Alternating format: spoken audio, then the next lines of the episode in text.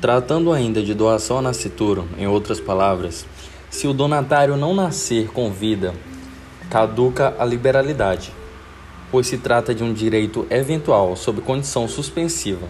No entanto, se tiver um instante de vida, receberá o benefício, transmitindo a seus sucessores.